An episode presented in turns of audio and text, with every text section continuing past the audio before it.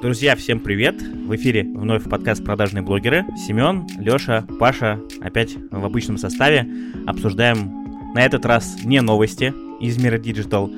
Это наш последний выпуск первого сезона, не последний выпуск подкаста, а именно первого сезона. И мы решили сделать его не совсем обычным. Нам показалось, что главная наша аудитория это именно вы, и поэтому было бы очень интересно и ценно услышать от вас некие истории ваших успехов или фейлов, кто с чего начинал, какие ошибки совершал и прочее. Ну и, естественно, мы в свою очередь расскажем о своих ошибках или успехах. Давайте начинать потихонечку.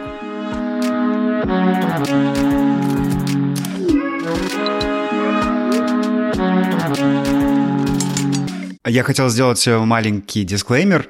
Уважаемые слушатели подкаста «Продажные блогеры», следующие сезоны будут без меня как ведущего, но вы, пожалуйста, не отписывайтесь, ребята будут делать много новых интересных вещей, а вам всем большое спасибо за этот опыт. На самом деле нужно, наверное, как минимум для тех, кто нас смотрит на Патреоне, ну и, в принципе, для слушателей тоже нужно объяснить, что произошло, почему вообще так происходит, потому что я верю, что вопросы в любом случае появятся, и, возможно, кто-то даже побежит писать э, негативные отзывы или много вопросительных знаков. Не делайте этого, пожалуйста, ребята. У меня вообще, если честно, где-то вот здесь вот брежет выгорание, потому что я же на самом деле еще и работаю, и сейчас у меня появилась э, новая работа в Европе, прям такая работа при работа, а еще есть другой подкаст, есть еще у меня шесть блогов, ну, в общем, я просто хочу немножко отдохнуть и чуть-чуть больше заняться своими личными подкастами, которые немножко которым не так много уделял внимания. Вот, собственно, и основная причина. Но при этом все мы абсолютно нормально и мирно расходимся, то есть, чтобы вы понимали, у нас нет какого-либо конфликта, там, войны и прочего, у нас абсолютно нормальные дружеские отношения, и мы договорились, что если Паша там захочется прийти к нам в гости в очередной раз, например, да, или подсветить какой-то выпуск своего нового подкаста Гуров Digital, мы без проблем это сделаем, ну, потому что, как нам кажется, это абсолютно адекватно и нормально. Надо и тут еще одну вещь сказать что последний подкаст сезона особенно еще тем, что мы его пишем в день маркетолога, сегодня 25 октября, и поэтому хочется поздравить всех сопричастных с маркетингом, с нашим днем. Я не совсем понимаю, зачем существует в мире день рекламиста, но вот день маркетолога, он мне нормален, понятен, и я тоже поздравляю всех. Да, всех с праздником. Жалко, что этот выпуск выйдет немножко позже, чем в день маркетолога, но, тем не менее, мы сегодня празднуем это, записывая последний выпуск э, первого сезона для вас. Итак, как я уже и сказал в самом начале, и как мы анонсировали у себя и в телеграм-каналах, и ребята в инстаграм в своих аккаунтах рассказывали, мы просили вас присылать истории и делиться своими историями успехов или фейлов. Здесь, честно вам скажу, все аудиозаписи, которые мы собрали, они разделились примерно 50 на 50. Во-первых, их было очень много, и мне пришлось потратить приличное количество времени, чтобы все это отслушать и отобрать самое интересное. Чтобы было еще интереснее, я разделил их 50 на 50, в том плане, что там будут и истории успехов, и истории фейлов, абсолютно разные. Наверное, имеет смысл начать с наших историй, мы поделимся ими, а потом уже постепенно будем переходить к вашим историям, слушать их и после прослушивания как-то комментировать или, возможно, удивляться, поражаться или восторгаться. У меня относительно недавно по меркам моего контент-плана выходил пост, в котором я делился своими историями факапов и каких-то проблем, и я понял, что на самом деле, если это все, что я могу вспомнить, то проблем как таковых в жизни у меня и не бывало, э, прям таких ужасных моментов. Наверное, одна из самых ярких историй, которая мне запомнилась, это когда только начинал, в принципе, Инстаграм быть платформой, на которой можно покупать рекламу блогеров. Мы продвигали через инстаблогеров в Беларуси разные продукты, и был успешный опыт э, продвижения детских э, медтоваров, и это реально сработало через микро-нано-блогеров, тогда, когда о них еще особо никто не говорил. Но вот э, ирригатор для полости рта, когда мы решили продвинуть с помощью двух девчонок, э, которые имели как бы по 50 тысяч подписчиков, это был год 2000 16 наверное, плюс-минус.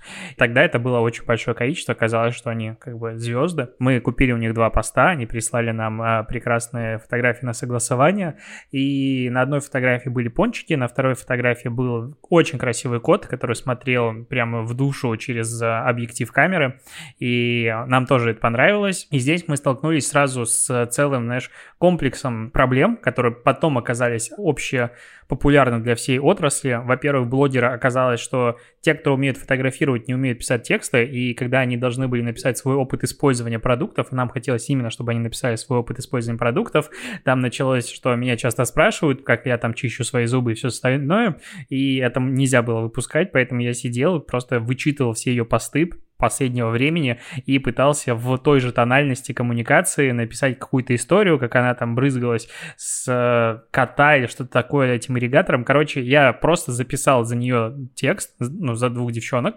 и согласовали, опубликовали. Текст был, в принципе, неплох, но никто не обсуждал наши ирригаторы. Всем было абсолютно насрать на них, потому что был красивый кот и пончики, и все обсуждали их. А потом, когда я все-таки стал помудрее и начал проверять их аудиторию с помощью LiveDune, тогда еще можно было смотреть через LiveDune именно аудиторию подписчиков аккаунта чужих, оказалось, что там белорусская аудитория в районе 10%. Те бюджеты, которые мы потратили, типа по 50, по долларов стоил каждый из постов, ну, они просто ушли на две красивые фотографии в отчет отдела маркетинга, которые были опубликованы. И подобных косяков с блогерами было у меня, на самом деле, в практике несколько. Расскажу еще быстро один. Меня однажды обвинили в воровстве. Это был тоже мама-блогер. Потом мне сказали, что она была в какой-то фазе своей здоровья, как сказать, гормональной фазе, когда девушки могут срываться без повода, я не знаю, можно ли так говорить, либо нет, но вот такую информацию донесли. Короче, это была очень долгая digital-кампания, в рамках которой мы сотрудничали с там 12, по-моему, блогеров, и каждый из блогеров был типа на каждый месяц, длинная история, но смысл заключался в том, что мы предплатили публикацию за очень длительное время. И она должна была выйти, какая-то, мы должны были заплатить, по-моему, вторую часть э, поста, там, допустим, в сентябре. И девчонка должна была про это рассказать. Я с ней начал общаться в почте, отправил ей письма, она меня игнорировала, игнорировала, игнорировала. И потом я ей пишу письмо, а у нас так получилось, что этот бренд решили закрыть прямо перед выходом ее поста. Я пишу, здрасте, типа, так-то и так-то, к сожалению, бренд мы закрываем, ну, как бы он не взлетел, поэтому, ну, вторая часть гонорара к вам не придет, а так, как бы, остается у вас. По-моему, такая история была. На что я получаю гневное письмо, что я уже тут для вас сделал фотографию, вы украли у меня деньги. Короче, она меня обвинила в том, что я решила не доплачивать ее гонорар, забрать себе, и типа закрыть эту рекламную кампанию таким образом. Я попробовал с ней адекватно пообщаться, мне прилетало говно просто в почту. В итоге все девчонки за дело маркетинга мне сказали успокоиться, потому что нам нужно о других проектах, и мы как-то это замяли, по-моему, даже когда-то потом еще общались, но вот обвинение в воровстве у меня было в жизни. Коротко расскажу э, первый фейл и первую удачу. Ну, удача была первой. Сначала была удача, потом пошли фейлы. И буквально с интервалом в один месяц. Э, ну, я просто, как бы, мне кажется, прям совсем old, потому что мой первый успешный кейс был, знаете, какой социальной сети? Live Journal. Настолько я старый. Это был 2006 либо 2007 год. И, собственно, меня позвали работать в первое СММ-агентство, тогда, когда еще не было СММ как термина в принципе. И нужно было вот сделать какую-то рекламу, и был очень сложный клиент. Это были э, продажи серверного оборудования. В принципе, я могу даже, ну, раз это была удача, назвать какой-то был бренд. Вы его, конечно, не знаете, я и сам его не знал. Э, Trinity, Trinity Group. Ну, как бы такие B2B-невидимки продают как бы кучу каких-то вот этих железных штук, по которым бегут сигналы. Я, конечно, до сих пор имею крайне малое понимание того, как это работает. И мы в ЖЖ просто просто, ну, ладно, мы, это был я просто, нашел сообщество айтишников и сисадминов, там было очень все активно, просто больше не, некогда было общаться тогда, кроме как в ЖЖ особо. И, в принципе, вот недавно я вспоминал о том, что был момент в нулевых в России, когда русские бизнесмены владели двумя самыми главными IT-продуктами мира. То есть, получается, России принадлежал Live Journal, потому что его купил Субмедиа, и России принадлежал самый главный мессенджер ICQ. Тогда других-то и не было особо. Вот, это был, конечно, крутой момент э, величия России, который как-то немножко все пропустили. В общем, был конкурс самый, кто самый хитроумный сисадмин, админ, то есть я посмотрел, там почти все были мужчины, которые очень любили такие я тебя, ну, то есть у них была кон- конкуренция и была задачка для айтишников супер сложная. Для меня это был темный лес, это вот нам как раз специально нанятые люди придумали. Мне тогда казалась гениальным идея использовать этого зеленого роботика Android, потому что я помню, что тогда мне еще начальник так похвалил, говорит, Паша, вот смотри, Google э, так много э, сил, времени, денег вкладывал для того, чтобы промотировать этот образ зеленого робота андроида, и мы его используем в рекламе, это же так круто, это суббрендирование. Сейчас я понимаю, что мы просто в наглую использовали чужой товарный знак. Слава богу, не Apple, потому что я думаю, что даже тогда бы нам пролетело.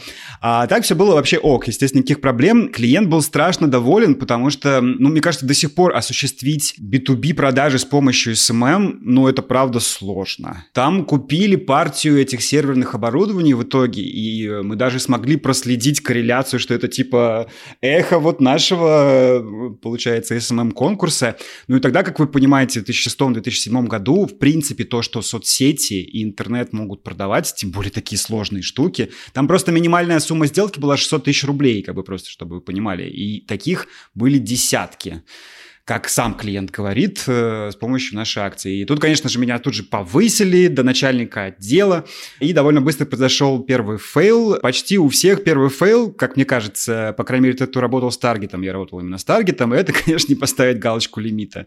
Что, блин, сложного вроде бы, с другой стороны, но почему-то почти все на этом накалывались. И это был клиент Microsoft – и э, да, я помню, как э, просто побелело лицо моего начальника, когда он просто говорит, Паш, что-то, что-то, слушай, что-то у меня с карточки списывается, открой, пожалуйста. И это был рекламный кабинет ВКонтакте, и он, и он просто побелел, он просто рыжий, и он перестал быть рыжим в этот момент, он просто стал белым. Ну, ничего мне особо не всыпали, ну что, ну, я не помню, сколько там потратилось. Ну, много. Но по сравнению с бюджетами Microsoft, который потом я узнал, сколько на самом деле они нам платили, это на самом деле были копейки. Возвращаясь к своей истории, у меня она тоже связана с таргетом. Паша, ты, может быть, помнишь, были такие курсы SMM без котиков. И на самом-то деле у меня, э, если так можно сказать, мой путь э, в SMM фактически с них начался. В эти курсы входил в том числе и запуск первых рекламных кампаний ВКонтакте. И слава богу, что э, это были небольшие бюджеты. То есть они выделялись э, со стоимости обучения. Оно на тот момент, по-моему, если не ошибаюсь, стоило, по-моему, 10 или 12 тысяч рублей, что-то такое. Из них 3000, э, по-моему, выделялось для первой тестовой рекламной кампании ВКонтакте. И я пришел с идеей, то есть э, у всех ребят на курсе должна была быть своя какая-то идея, то есть бизнес, который надо было продвигать. А я пришел с идеей, что вот у меня городской паблик про Петербург, там новости, всякие картинки, фотографии. Я хочу продвигать его. Тогда, как вы помните, промо-постов не было, и каруселей, и всего остального. И единственный формат рекламы это была ТГБшка, вот это слева. Те, кто не знает ТГБ, текстографический блок. Маленькая картиночка, маленький заголовок, там, по 12 символов и 25 э, символов в тексте. И, соответственно, в это нужно было все как-то уместить. Вот. И я не придумал ничего умнее, как э, просто выбрать какую-то непонятную фотографию. Я обрезал Казанский собор, причем обрезал так, что остался только его купол, и на фотографии вообще, то есть я сидел и думал, что это точно понятно. Ну, те, кто в Питере живут, поймут 100%. Но потом я забыл выключить э, галочку лимит объявления. Слава богу, что это было 3000. Эти 3000 у меня списались буквально за 10 минут. Я пришел, такой смотрю, объявление закончилось, 3000 потрачено. Я такой, о, классно, наверное, супер отработало. Захожу в само это объявление, там типа 3 подписчика. У меня вот просто в этот момент, у меня просто все перевернулось. И я вам больше скажу, я такой подумал, все, таргет ВКонтакте говно, он не работает. Больше я сюда не вернусь, ухожу закрыл рекламный кабинет, разочаровался в нем. И вот я просто знаю даже по историям своих знакомых, что у многих э, примерно путь такой же был. Потом они уже возвращались через год, через полтора, тоже с небольшими бюджетами, и такие, так, давайте-ка попробуем еще раз, но в этот раз уже более осознанно, и будем проверять внимательно, что мы настраиваем и где выставляем лимиты. И вот когда уже вернулся в следующий раз, уже все пошло более-менее нормально. У меня есть короткая история. Я, получается, когда только приходил в SMM, я пришел в SMM, честно говоря, через продажу этого самого SMM, и первая моя работа в рекламном агентстве, это был я сначала менеджером по продажам, э, типа 50 звонков в день, и представь себе, Беларусь, это 2014 или 2013 год, и я звоню в разные компании, говорю, здрасте, давайте пообщаемся по поводу SMM, прихожу, а у нас агентство было такое смелое, и сразу ценник в районе 2000 долларов в месяц на SMM, когда SMM, в принципе, существует существовал в понимании людей, что, ну, есть социальные сети, точнее, они появились, ну, 14 год, какой там социальной сети? А я сразу ценник 2 косаря, и даже кому-то что-то продал. И я вот решил, что расскажу другую историю, тоже про это время. У меня был руководитель отдела продаж, такой, не помню, как его звали, честно говоря, очень плохо запоминаю имена, но он был визуально человек, э, которому я бы не стал доверять. Но тогда ему доверял, он меня чему-то учил, мне повезло, я нашел клиента, который согласился поверить в нас, и это было как раз время перед Новым годом, мы должны были продавать индивидуальные поздравления на дисках для детей от Деда Мороза. Такая есть штука. Целевая аудитория понятна, все логично, мы пойдем по детским садам, будем развешивать объявления, и там мы проект делился на две вещи, директ-маркетинг, офлайновая BTL, и через социальные сети что-то мы должны были получить. Я помню, как все договорились, у них был очень странный офис, мы приехали туда с руководителем отдела продаж, он получил от них деньги в конверте, бабло просто долларами, то есть уровень прекрасный. Мы начали что-то делать, а после этого такое ощущение, что пацану, знаешь, по... и тут мне поперло. Он начал ездить домой срочно на такси, он начал постоянно всех угощать. Короче, как-то жизнь у руководителя отдела продаж моего изменилась в лучшую сторону. Когда его уволили, через непродолжительное время, там было несколько скандалов, оказалось, что денег компания вообще не увидела, и все эти бабки он прекрасным образом профукал, еще успев одолжить у меня из зарплаты 200 долларов, потому что он мне обещал их одолжить через очень непродолжительное время, в итоге не отдал, и я там типа 29 декабря поехал к нему домой и через дверь у его жены добивался, чтобы мне дали деньги, и он мне отдал деньги. Поздравление Деда Мороза, да, произошло. Праздник там приходит, и Лёш такой тук-тук-тук-тук-тук. Он ко мне пришел, да, но после этого меня назначили руководителем отдела продаж. Это был очень резкий карьерный взлет за три месяца с нуля, со стажера до руководителя отдела продаж. Я понимаю, что это, конечно, было очень раннее назначение, я могу долго еще про него рассказывать. Но вот один из первых таких кейсов успешной продажи оказался совсем неуспешным. Ну, а то, что мы ничего из дисков этих не продали, конечно же, вообще речи быть не может. Нам еще тогда предложили немножечко работу по CPA-системе с отчислениями за каждый диск мы должны были получать. И я помню, как уже считал, сколько дисков мы должны продать, чтобы я купил себе Audi TT. Audi TT я тогда не купил, но до сих пор хочу. Леш, э, у меня есть такой вопрос. Вот ты сказала, что этот э, руководитель отдела продаж все деньги тратил на себя, но услуги вы уже продали, то есть бюджет вам дали. То есть, получается, потом агентство как, оно оказывало услуги бесплатно или как это вообще все происходило? Да, мы работали в минус, и там очень была веселая история, с тем учетом, что агентство в тот момент, ну, планировало расширяться, и мы там сняли красивый офис, начали делать в нем ремонт, а оказалось, что вот эти рассказы руководителя отдела продаж немножечко не соотносились с реальностью. У нас не то, что не было потенциальных сделок, у нас не было вообще ничего. И ближайшие полгода было просто время голода, его называю так. То есть задержка зарплаты была месяц, это стабильная история, ну то есть прям легко. Я помню, как я набирал себе отдел продаж, ко мне приходили люди, а в обеденный перерыв народ стрелял там друг у друга по 100 российских рублей, просто чтобы пойти, хоть что-то было поесть. В итоге я получал зарплату, мне сказали, вот видишь, офисная мебель. Мы закрыли один из офисов. Если ты ее продашь, получишь зарплату. Я продал. А некоторые ребята увольнялись и забирали как бы принтерами и компами свою зарплату. Я, к сожалению, тупанул, и часть денег мне оставить должны, там долларов 500 или 600. Ну, короче, там было много историй, но вот такое. Так, наверное, я тогда еще, наверное, расскажу, да? У меня несколько фейлов еще было, но два фейла у меня связаны уже с текущим местом работы. То есть даже уже спустя 10 лет после того, когда, казалось бы, условно, я начал заниматься рекламой, и, казалось бы, уже должен быть опыт, но, как видите, ребят, то, что я сейчас расскажу, наглядно показывает и демонстрирует, что допускать ошибки могут э, абсолютно все, и это нормально. В общем, первая история у меня была связана с тем, что, в общем, я последние полтора года занимаюсь CRM маркетингом у нас в GrowFood. И, соответственно, в прошлом году в основном у меня в коммуникации входило возврат клиента с помощью e-mail, э, пушей через мобильные приложения, триггерных цепочек и всего остального. И в том числе основная коммуникация велась через e-mail. До этого мы особо никогда этим не занимались, и CRM-отдела как такового у нас не существовало. Поэтому, по сути-то, все эти процессы нужно было выстроить с нуля. Ну и, соответственно, мы с моим непосредственным руководителем Мишей всем этим начали заниматься. У меня было одно письмо, которое мне нужно было написать. Его нужно было отправить на клиентов, у которых там какое-то определенное количество времени уже не было заказов. Мы как раз тогда запустили новую линейку, которая называлась «Завтраки». То есть, ну, довольно крутая штука, и нам казалось, что вот, ну, по нашим там бизнес-показателям, что для вернувшихся определенных клиентов, точнее, без заказа, для них эта штука зайдет. В общем, написала письмо, есть такие штуки, как э, сервисы, которые помогают, э, конструкторы e-mail, так скажем, да. Вот мы отправляли письма через Stripe, и на тот момент, э, когда я отправлял это письмо и собирал, я не знал, что название письма, которое вы пишете в Stripe, при отправке письма э, оно подтягивается в заголовок письма в веб-версии письма. Подожди, а что такое Stripe? Stripe, ты сказал? Stripe — это сервис, конструктор e-mail писем. То есть это через него собирают, э, есть шаб, определенные шаблоны писем, либо там ты можешь через него собрать, ну, то есть условно, чтобы все э, заголовки, отступы, там, бла-бла-бла, абзацы выглядели адекватно, ну, и в мобильной версии, и в десктопной отображались одинаково, без там каких-либо ошибок. И, соответственно, э, есть заголовок и текст в обычном письме, который отображается у вас в мобильной версии, да, допустим, либо там в десктопе. А есть так называемая веб-версия письма. Это то письмо, которое вы можете открыть, допустим, если вы хотите прочитать полную страницу.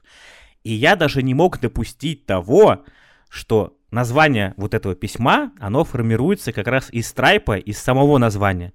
То есть я в своей папочке тестовой в страйпа пишу «завтраки Зае» и сохраняю. Ну, потому что это для внутреннего пользования, как мне кажется, вроде супер все.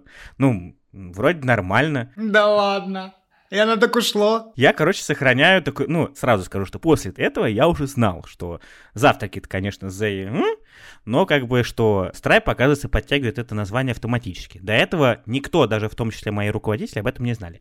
Ну и, соответственно, письмо уходит, я его ставлю в план на отправку, оно отправляется клиентам, по-моему, не особо много их там было. Слава богу, мы взяли небольшую тестовую выборку, там несколько тысяч клиентов было. Мне реально просто с этим повезло, как мне кажется. И я ухожу с работы, на следующий день прихожу, а у нас так складывается, что у нас IT рядом с маркетингом сидят. То есть ребята, которые а, работают в IT, но помогают маркетингу, они обычно рядом с нами сидят, чтобы возможность коммуницировать была сразу же. И я захожу, что-то, знаешь, э, знаете, иду и смотрю на меня все что-то как-то странно так смотрит, типа, я думаю, блин, странно, ну, вроде день как день.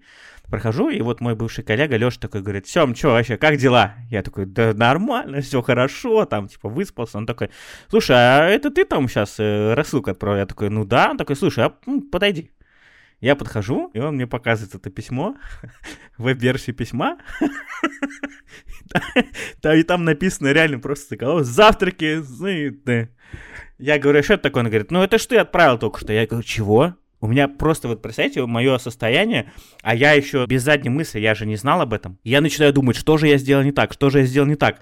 Я сразу побежал, короче, к ноутбуку, сразу же сел, стал проверять. Смотрю, вроде все правильно ответил. В общем, еще минут, наверное, 20-30 мы пытались понять, где же я допустил эту ошибку. Потом я еще минут 10-15 ждал, пока придет Миша, мой руководитель, и у меня была мысль, интересно, он убьет и уволит меня сразу же, или это произойдет через минут 10 после того, как он со мной поговорит. Но, слава богу, ребята у нас все адекватные, как я уже сказал раньше, они сами об этом не знали, то, что есть такая вообще возможность, ну, что автоматически название подтягивается.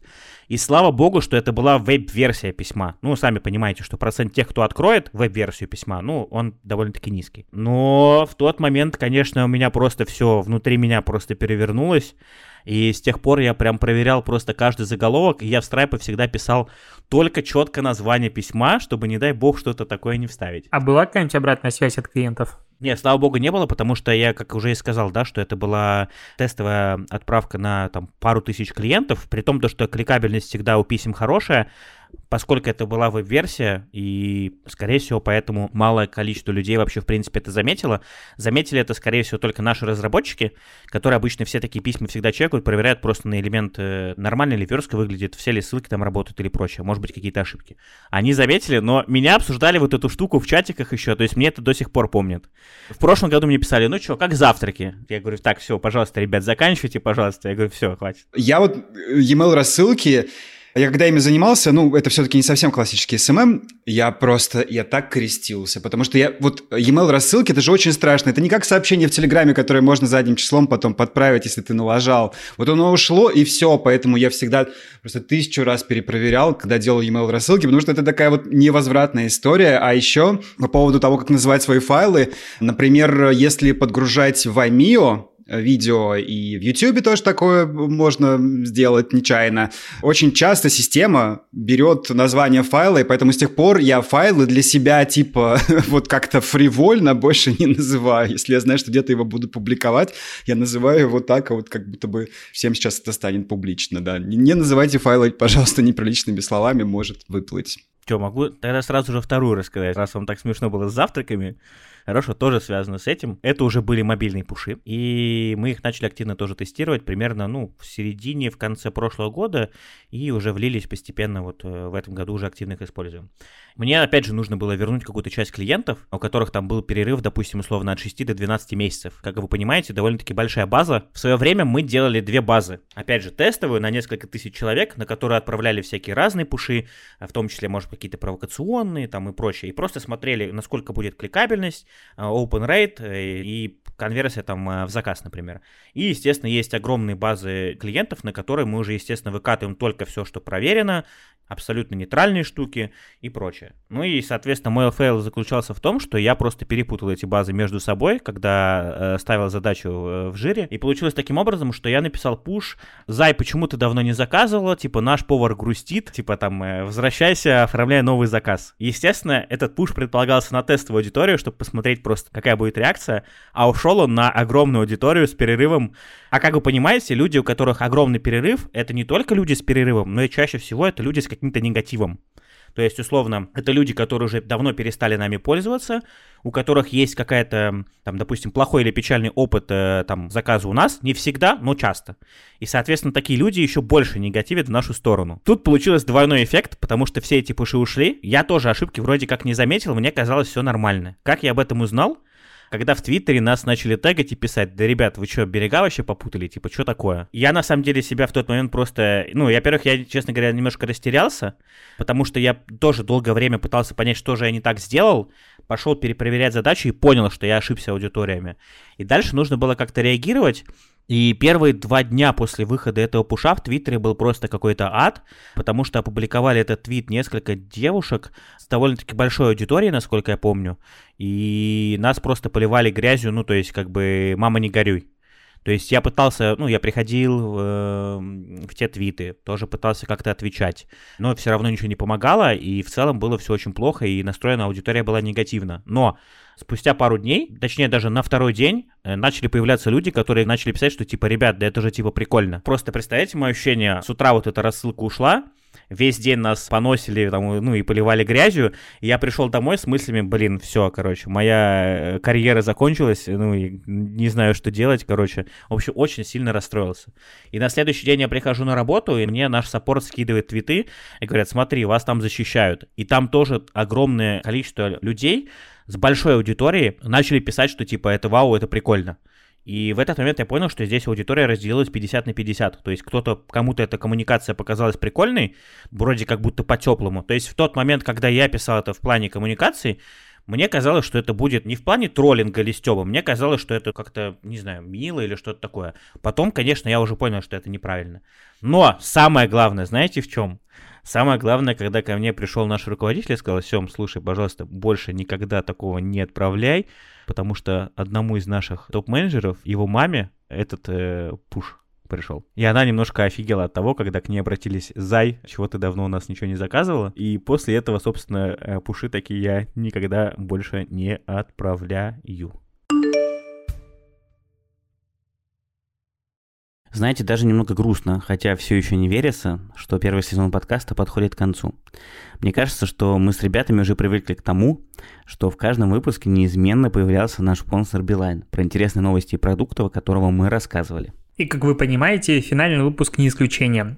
А вот рассказывать мы сегодня будем про акцию до 10 тысяч рублей на связь в подарок при покупке нового iPhone. Не вижу смысла рассказывать о презентации, вы наверняка ее и так смотрели.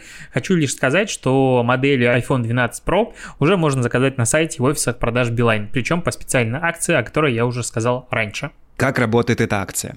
Вы покупаете iPhone 12 Pro в комплекте с опцией 10 тысяч рублей на связь по акции на год, 12 месяцев. И в таком случае скидка на него составит 10 тысяч рублей. А если купить 12 iPhone в комплекте с опцией 5 тысяч рублей на связь по акции, скидка на телефон составит 5 тысяч рублей. Таким образом, например, iPhone 12 на 64 гигабайта будет стоить не 79 890, а 74 890 а iPhone 12 Pro на 128 гигабайт 89 890 вместо 99 890. Надеюсь, я вас не запутал. Акция проводится с 23 октября 2020 года по 22 ноября 2020 года. Мы оставим, как всегда, ссылочку в описании подкаста. Пользуйтесь, это правда выгодно и очень удобно.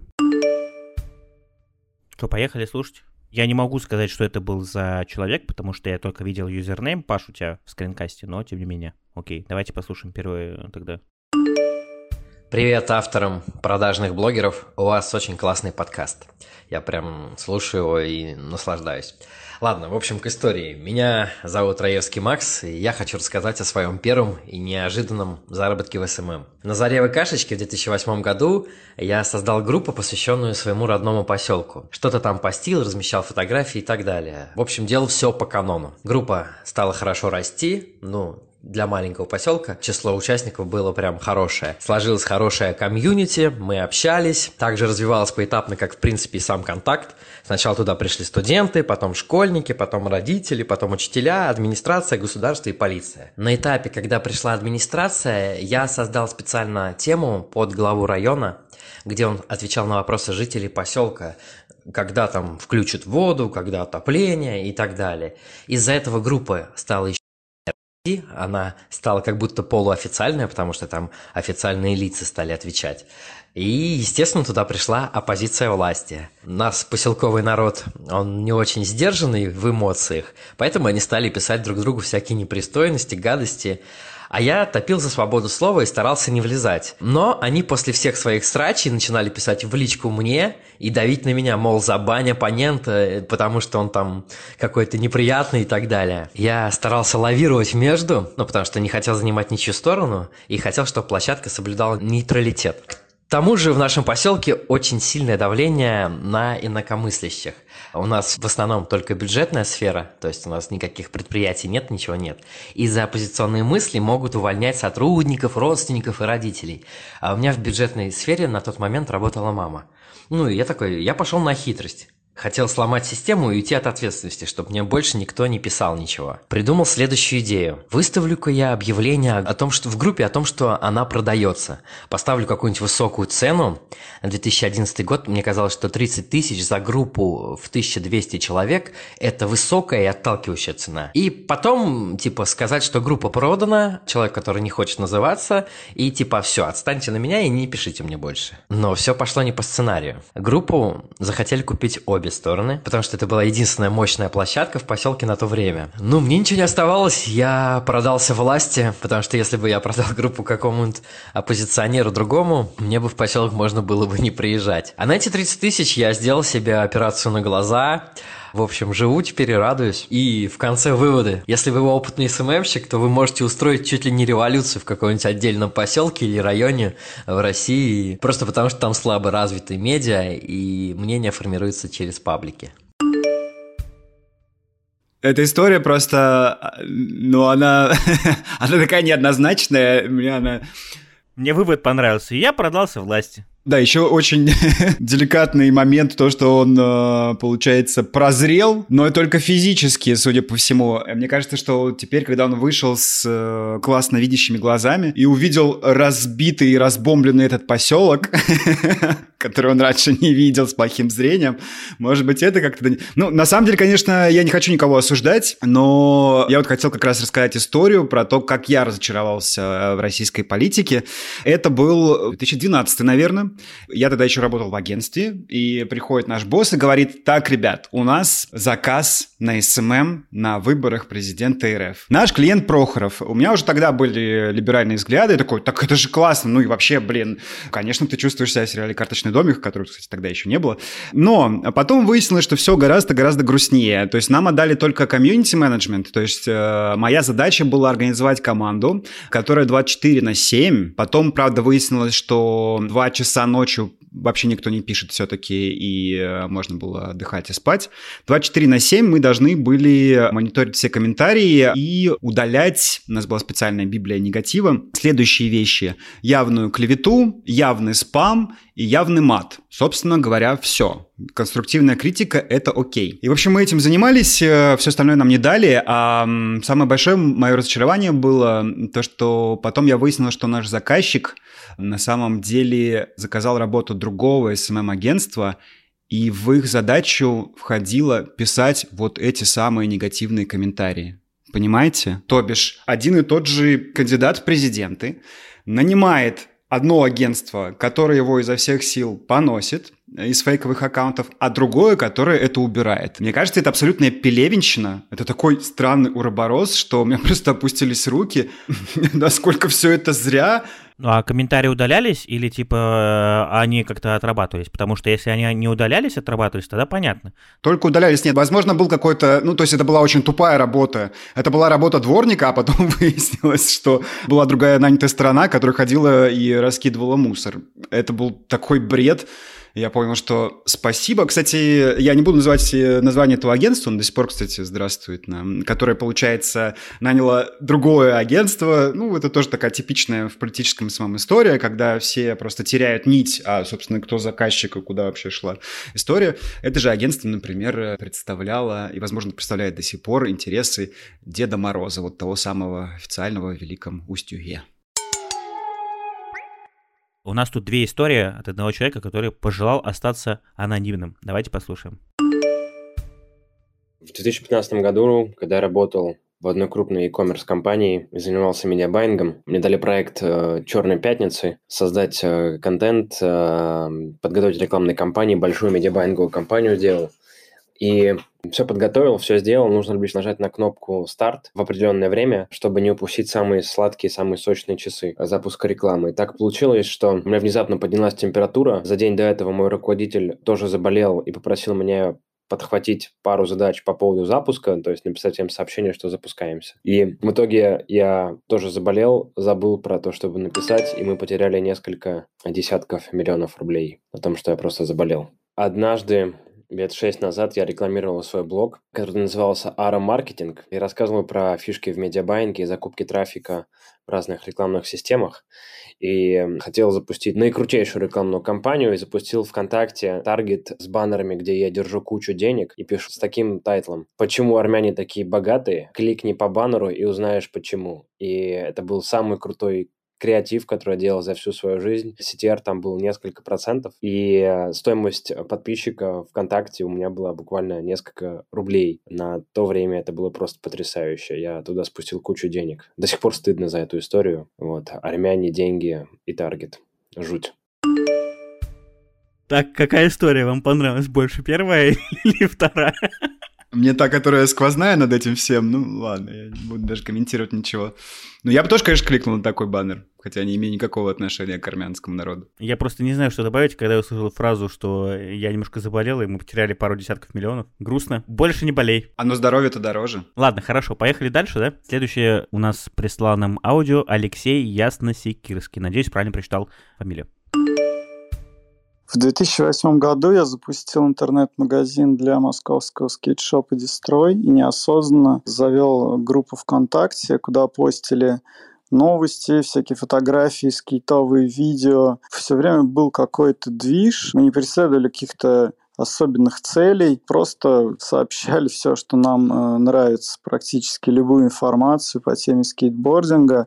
И группа сама росла. Где-то за полтора-два года группа выросла до примерно 10 тысяч человек. В какой-то момент к нам обратилось агентство Grape.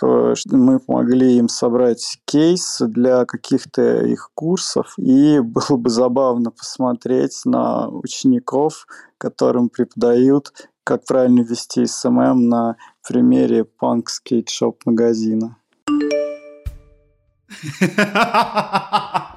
Это тоже я говорил, Я говорил, что я отберу. А, это офигенная история. Да. Блин, ну... Даже не знаю, что сказать. Тут все великолепно. Ну, нет, вообще работать, конечно, с комьюнитими, типа скейтеры. Я помню, к нам приходил клиент э, велики, большой велобренд, просто тоже великами торгуют в Петербурге, по-моему. И они тоже такие, типа, а надо тарги, да, запускать? А у нас все само растет. И я такой на них смотрю, ну, блин, конечно, вы, блин, молодцы, вы просто оседлали субкультуру на горбу, и как бы люди и так любят велики, вам ничего не нужно делать для этого. Вот просто как бы пук, вот хоть что-то сделайте, оно начинает расти само, как, не знаю, палку в плодородную почву поставили, она зацвела. Со скейтерами это тем более. Ну, ну и на самом деле, мне кажется, много кто, ну я вот точно по-доброму завидует, например, тем, кто торгует кроссовками. Вот тоже само цветет, потому что есть субкультура. Я поэтому терпеть не могу все кейсы, в принципе. Я их сам плюс-минус регулярно публикую, мне сейчас надо вычитать статью. Но в целом, а, вот это все. А вот мы взяли такую-то тематику, и на этой тематике у нас понеслось все, и прям хорошо, и люди сами вступают, люди сами обсуждают. Да, классно, теперь сделайте такое же, пожалуйста, с межкомнатными дверями или какой-нибудь другой тематикой. То есть всегда это уникальная ситуация, всегда тема очень сильно зависит, всегда зависит ситуация начала, блин, просто когда ты запустился и так далее. И маниакальное желание людей читать кейсы, кейсы, и самое главное в жизни всех СММщиков-маркетологов это кейсы, вот это меня всегда, конечно, удивляет. Поехали, следующее. Следующее — это аудиовойс от Анастасии Шибановой.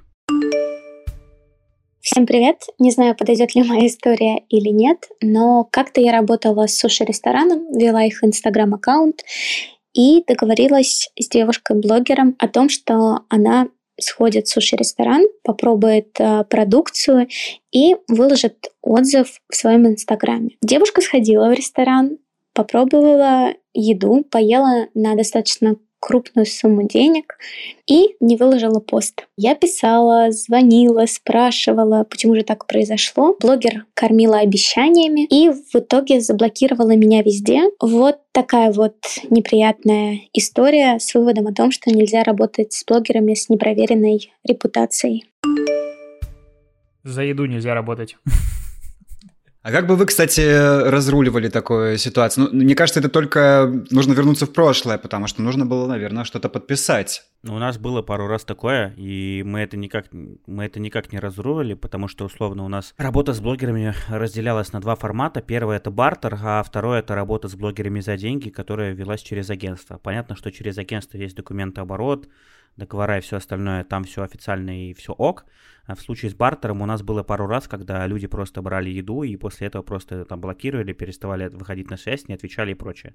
Я, честно говоря, не очень понимаю такую историю, в купе с тем, что я знаю, что есть история, когда люди так делают регулярно, при том, что у них довольно крупные аккаунты, и в Инстаграме, и в Телеграме есть а, такие каналы. Что делают, допустим, в Телеграме администраторы? Они накручивают себе в канал а, подписчиков.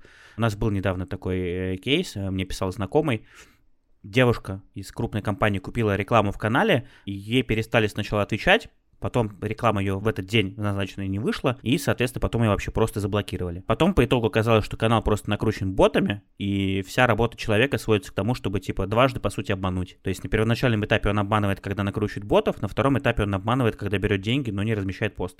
Казалось бы, почему бы просто не разместить пост? Вот для меня вот эта история непонятна. Ну, то есть, чем думают такие люди и чем они руководствуются, я не очень понимаю. Вот, может быть, вы мне объясните. Слушайте, а вот если вернуться к этой девушке-ресторану, теория, вот думаю, я бы взял и написал пост, что вообще сегодня должен был выйти пост отзыв о девушке такой-то, такой-то, мы ее накормили на такую-то сумму в обмен на какой-то отзыв о нас, но, к сожалению, она решила, что у нее есть более важные дела и проигнорировала, поэтому нам придется рассказать ее, типа, словами про себя. И какую-нибудь такую, знаешь, по угару взял бы и опубликовал потому что я не вижу здесь вот, ну, как бы вроде бы это такой скользкий момент, но с другой стороны сильно репутационных рисков я здесь не вижу для ресторана, потому что, ну, ты купил рекламу и вот так вот таким образом решил, типа, угорнуть.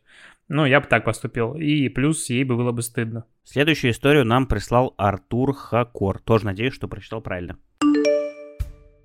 Мой первый осознанный опыт в СММ состоялся в 2016 году. Тогда я работал пиар-директором у одной медийной личности. Правда, стоит отметить, что личность была регионального масштаба. Я занимался развитием персонального пиара, или, как сейчас модно говорить, развитием личного бренда. Так вот, помимо огромного пула задач, в мои обязанности входило развитие личного аккаунта ну и также коммерческого аккаунта, так как у этой персоны был свой салон красоты. Я вместе со своей помощницей вел эти два аккаунта, где она занималась наполнением контента, визуальной составляющей, а я запускал тогда еще эффективный масс-фолловинг и тогда же запустил свою первую таргетированную рекламу. Никогда не забуду этот первый смешной рекламный бюджет в размере 1700 рублей. Конечно же, крутого результата от этой суммы мы не получили, но какие-то 12-15 человек с таргета все же подписались. Я прямо увидел, как у Лёши в момент, когда говорили слово масс фолловинг, у него аж так и раньше был прекрасный инструмент. С него все начинали. Я его юзал прекрасно. У меня даже есть люди, которым пишут, что они подписались еще оттуда. А я, кстати, тогда провел интересный эксперимент. Я подписался на 7500 профилей и понял, что алгоритм все равно знает, кто мне все-таки ближе и показывает мне в самом начале, допустим, сторис и посты людей, которые мне близки. И вот как бы такая вот неочевидная штука. Вы помните свой первый проект э, с точки зрения вот как паблик? SMM experience для себя. Я помню, вот когда раз э, работал в агентстве, я хотел эту историю начать рассказать, но потом вспомнил про кражу, и мне кажется, она лучше.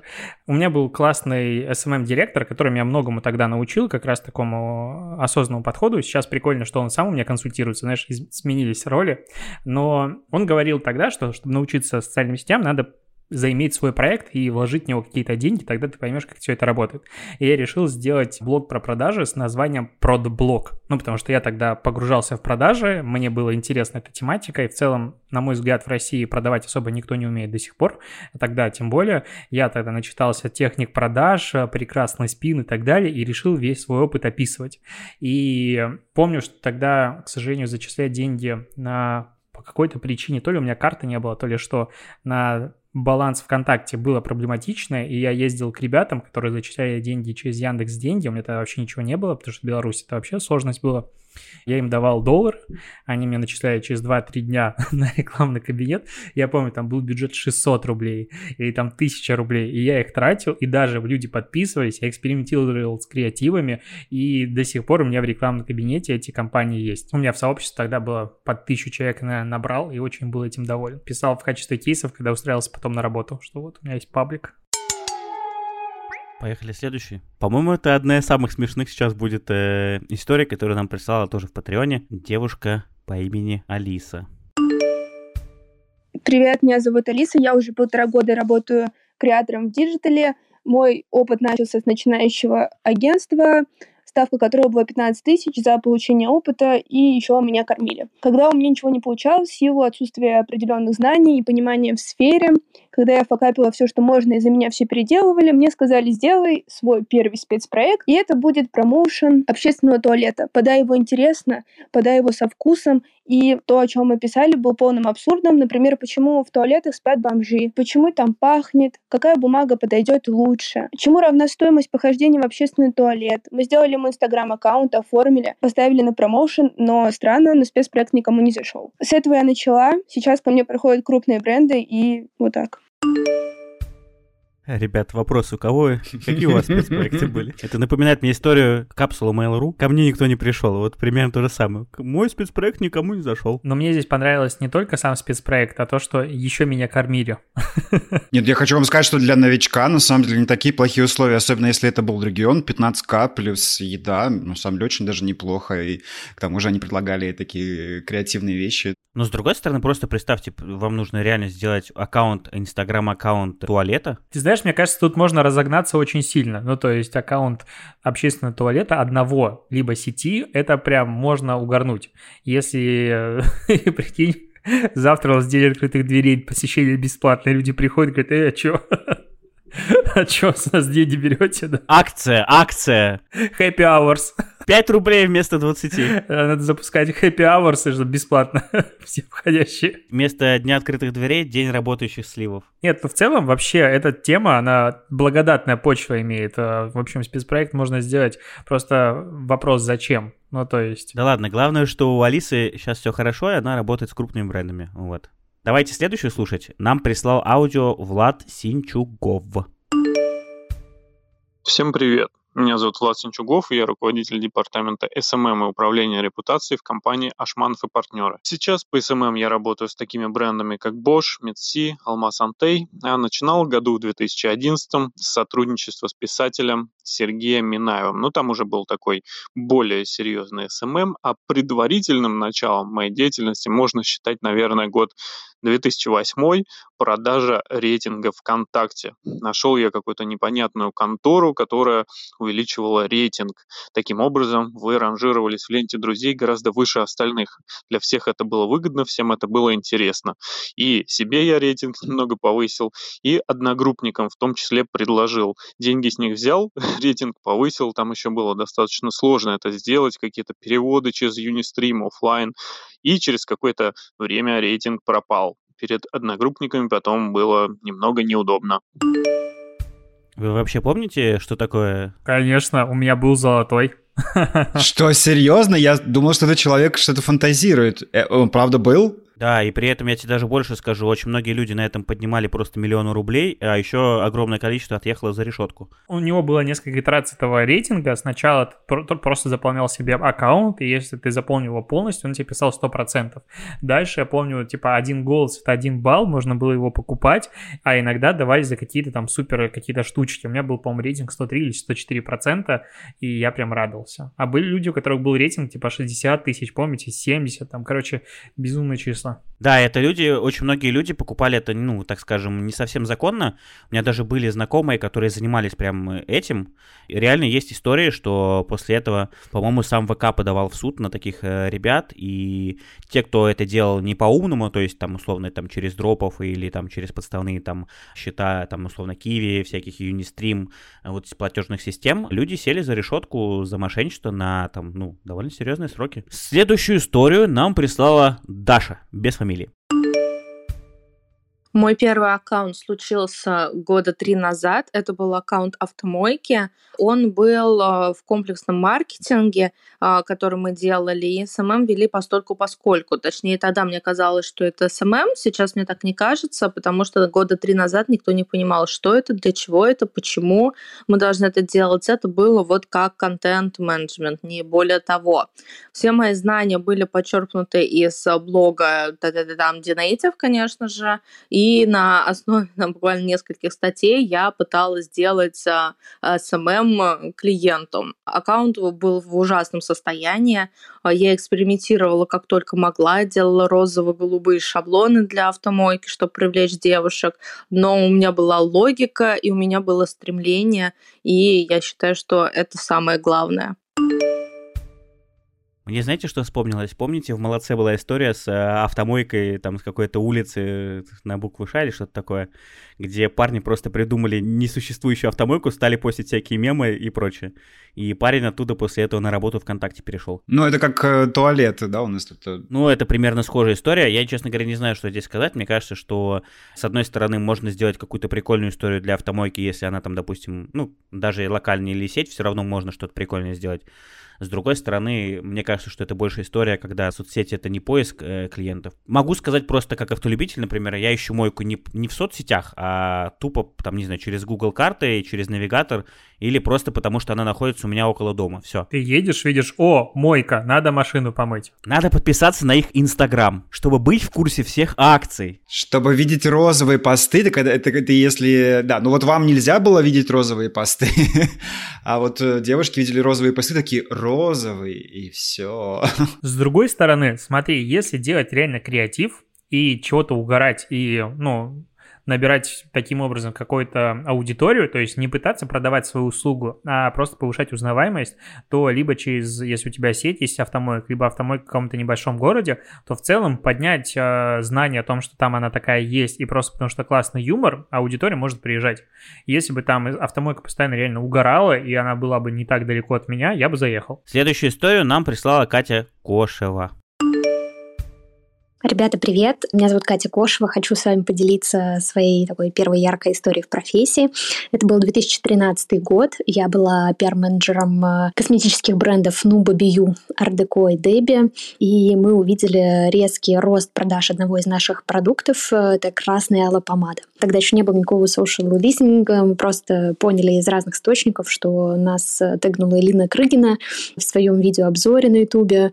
Мы этим воспользовались, решили создать создать инстаграм-аккаунт Нубы. Я помню, как я 24 на 7 репостила, точнее, людей и искала их по хэштегам Red Lips, чтобы привлечь внимание к бренду на этой волне успеха. И за очень короткое время органически к нам подключилось 2000 человек. Я была супер счастлива. А потом нас еще позвали бесплатно на Vogue Fashion Night Out, к ней на мастер-класс тоже бесплатно. И я была в шоке, как круто у нас получилось это сделать. Но мне кажется, что крутая история, типа, надо только сказать, круто. Ну, следующую строчку смещаемся. Саша из Твери. Господи, он так и назвался в Patreon е, когда прислал аудио voice. Добрый день, меня зовут Саша, я из города Тверь. Начал свой славный путь в SMM с написания постов в кальянную. После получил первого клиента, даже не думал заниматься SMM, начал углубляться в рекламу, в копирайтинг и смежные истории. После того, как доход от SMM сравнялся с моей офисной работой, я ушел с работы. Поработав неделю, я потерял тех клиентов, которых имею, ну, просто так сложилось. И далее начал активно искать новых клиентов на площадках. Постепенно за 4 года развился до небольшой команды и занимаемся SMM в регионе, делаем SMM для Москвы и для других городов России, даже для зарубежа иногда. Спасибо. Прекрасная история, в которой я уволился и все потерял. Но, с другой стороны, он потом смог вернуться в игру, и у него все хорошо. Поэтому здесь нужно только, наверное, порадоваться. Так, что, дальше? Ну, просто я не знаю, что тут еще обсуждать. Парень молодец. Ну, как бы, ну, не молодец в том плане, что уволился и все потерял, но молодец в том плане, что потом э, все обратно поднял реанимировал. Ох, так, кого, кого, кого, кого, кого, кого, кого, кого. Хорошо, давайте вот так вот. Всем привет, меня зовут Роман, мне 24, расскажу о первом опыте работы в сфере SMM, если это, конечно, можно так назвать. Три года назад я переехал в город Краснодар, устроился на самую посредственную работу вблизи дома, это был зоопарк в ТЦ. Спустя какое-то время я купил себе курсы от известных на то время инфо-цыган и начал вести зоопарк за какие-то условные 7 тысяч рублей. Два месяца моей работы и одним прекрасным утром мне позвонили и сказали, что впервые со дня открытия зоопарк превысил кассу более популярного зоопарка другого и попросили рекламировать второй. Но это был один из самых сложных проектов, потому что с запуском таргетированной рекламы приходили толпы зоозащитников и желали нам смерти. В комментариях, в личку, блогеры от отказывались совершенно от рекламы, а те, кто соглашались, очень сильно жалели, потому что зоозащитники приходили к ним. Спасибо вам за крутейший первый сезон подкаста и очень прошу побыстрее сделать второй, потому что маршрутки слушать-то нечего. Я правильно понял, что Роман э, Реймер сейчас работает водителем маршрутки? В общем-то, наверное, неплохая судьба для тех, кто способствует тем, кто мучает животных. Сорян, ребят, но я здесь против. В торговом центре, представляете, как там животных держат? В торговом центре, блин. Нет, но я тоже ни в коем случае не поддерживаю. А он сказал торговый центр разве? Да, ну представь себе, да там Нет, правда, он блин... сказал не про торговый центр, он сказал, что в городе Краснодар было несколько зоопарков, и он типа рекламировал... Слушайте, ну, я, я, я был в Лейпциге в э, зоопарке, который считается типа самым зоозащитным в мире. И я просто видел этого тигра. Он как бы в его глазах я хочу умереть. Он как бы ему прям плохо. Мне кажется, зоопарки... Ну ладно, это как бы мы отклоняемся от темы. Чувака своя история. Я надеюсь, он найдет где-то себя еще. Я вот только за зоозащитников. Я вам так скажу, вот те, которые мы уже прослушали, по сути, это одни из самых прикольных. В общем, давайте тогда еще просто я буду выбирать абсолютно рандомно, и все, окей. Привет, продажные блогеры.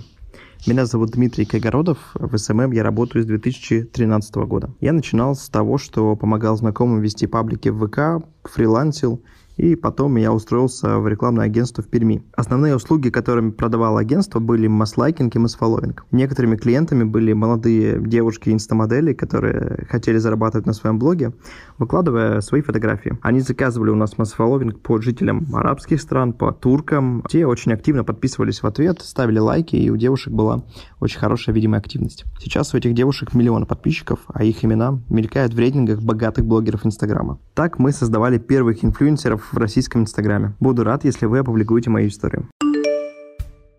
Так вот, как начиналась карьера Ирины Шейк. Обращаешься в агентство в Перми и получаешь контракт с Баленсиаго. Естественно. Простите, но я что-то не очень верю в эту историю. Тут, знаешь, я немножко встряну. В общем, возможно, в следующем сезоне мы пригласим одного моего знакомого, который занимается частично adult трафиком, который вроде бы как не порно, но близок к нему.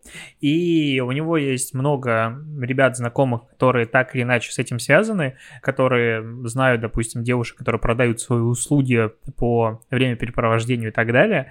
И это очень интересный мир, такой отдельный. И там действительно, чем больше у тебя аудитория, тем больше у тебя может быть стоимость а, твоего внимания, которое покупает состоятельный мужчина. Ну, в принципе, это как бы не секрет, но в целом поэтому девушки тогда инвестировали, по сути, деньги в повышение ценности своей. То есть это, я понял, это OnlyFans, э, Pornhub, Webcam, все, тогда понятно.